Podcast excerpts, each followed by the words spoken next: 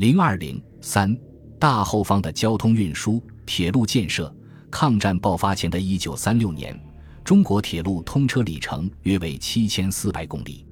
抗战爆发初期，铁路在运输军队粮秣、疏散人口、抢运物资等方面发挥着极大效能。尤其已经完成建设的重要路段，如粤汉铁路支珠韶段、陇海铁路支展长至宝鸡、广九与粤汉接轨，这干铁路之南昌、株洲段。以及苏家铁路与钱塘江大桥之全部筑成，在运送军队和军品方面作用尤为突出。随着战局的进展，原华北、华东和华南地区的铁路干线或落入日军手中，或中断交通。各路段员工尽力拆除车轨，迁运设备至安全地带。另一方面，战前拟定之筑路计划，包括若干实施中的工程项目。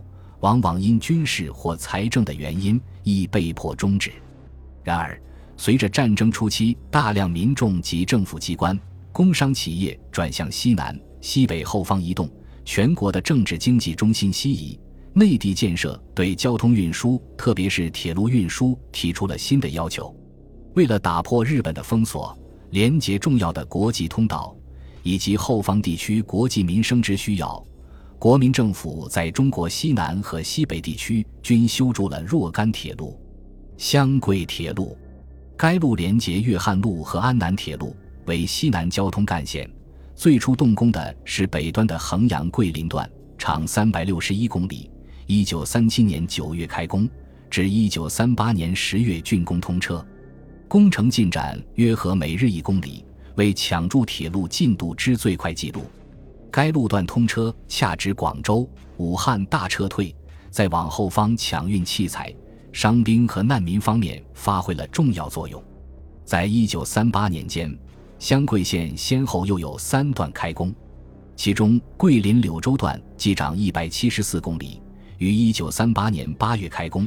虽然受到时局影响，仍于一九三九年底竣工通车，对于桂南军事所需帮助甚大。柳州南宁段全长二百六十公里，开工之后受日敌南侵影响，进度较慢，甚至因南宁一度失陷，于一九三九年十二月完全停工。待到南宁收复，该路段柳江大桥于一九四零年内改造完成，以利于黔桂路与湘桂、粤汉两路连通，并把该路段展至来宾。另外，南宁镇南关段系中法合办。一九三八年四月，自越南同登京镇南关向北推进。一九三九年十二月，铺轨达六十七公里，后因日军侵入桂南，工程被迫停顿。湘黔铁路，一九三六年七月，该路株洲蓝田段动工，长一百七十五公里，历经两年半，至一九三九年一月完工通车营运。但因江西、湖南战事紧迫。军事委员会另遂拆除该段所有之路料，难以用作修筑黔桂线。黔桂铁路，该线全长六百二十公里，为衔接湘桂铁路之进发西南重要干线之一。一九三九年九月，该线分四段同时动工。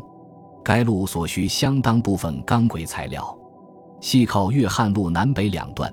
这干路西段及京甘路皖赣两境内搜集后，西运应用。其中，柳州依山段九十五公里于一九四零年十月通车，依山金城江段七十一公里于一九四一年一月竣工。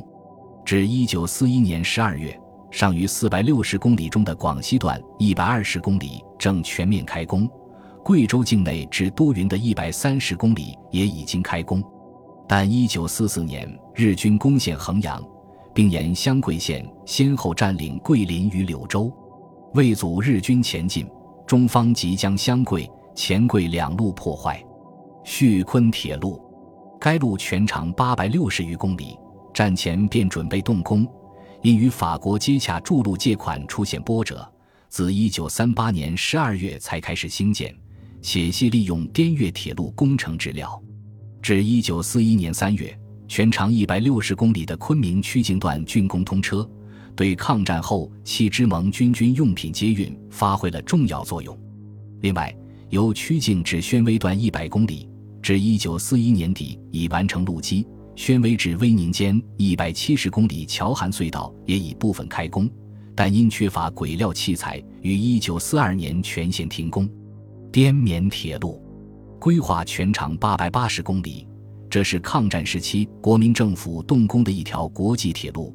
中方原先寄望颇高，一九三八年十二月开工，一度发动了二十五万民工分东西两段赶筑。已在一九四二年底竣工。开工初期，越南当局限制有关物资经滇越铁路运入中国。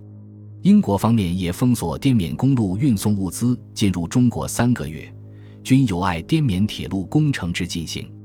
一九四一年，美国政府允在租借法案内划拨路材车辆等，在仰光交货分运来华。至一九四一年十月。东段工程自昆明至一平浪间的一百二十五公里路基全部完成，铺轨二十二公里；一平浪至祥云的二百八十五公里路基也完成了百分之六十。西段边境至祥云共四百九十六公里，分三段同时开工。到一九四一年十二月，三段工程分别完成了百分之二十到百分之四十五的进度。缅甸境内共一百九十二公里，由英国方面负责施工。太平洋战争爆发后，工程进度大受影响，到一九四二年四月停工。宝天铁路，该工程自宝鸡展筑，沿渭河而达天水，全长一百六十八公里，为陇海线之延长线。一九三九年五月开工，沿途经秦岭山脉，需开凿之隧道就有一百多座，总长度达二十一公里，时方五百三十万立方。至一九四一年十二月，凿通隧道道坑一万零一百三十米，约合一半工程量。且因财力和其他因素制约，需大量利用其他线段所拆器材，工程进展极其艰难，中途被迫两度停工，直至一九四五年底，工程始告完成。咸同线，为陇海线运煤支线，自陇海铁路之咸阳向北，经三原。富平、耀县跨越京，为两大河流，达潼关煤矿，共长一百三十五公里。于一九三九年六月分两段同时动工，一九四一年十一月竣工通车。该路工程土石方共约六百万立方米，修筑桥涵一百四十处，全部铁轨系拆运自东部战区路段。咸同铁路的通车。使陇海线机车用煤及陕西工业用煤问题得以解决，对军民用运输亦颇有助益。西部地区战时还进行了成渝铁路工程，该线计划自重庆经荣昌、隆昌、资阳而达成都，于一九三六年动工。由于种种条件限制，抗战时期工程未能竣工。与成渝铁路工程相应的是成都至天水路段。规划总长七百五十五公里，预计土石方共六千七百万立方米，隧道桥梁多处。由于器材和财力的限制，该路完成勘探规划后，最终没有动工。总之，至一九四二年初，战前一万一千零一十三公里的旧路中，尚存一六百零五公里；修成至新路中，除有四百二十八公里复行拆除外，通车者尚有一千五百二十九公里。在建铁路两千七百九十四公里，测量中铁路一千九百八十三公里。本集播放完毕，感谢您的收听，喜欢请订阅加关注，主页有更多精彩内容。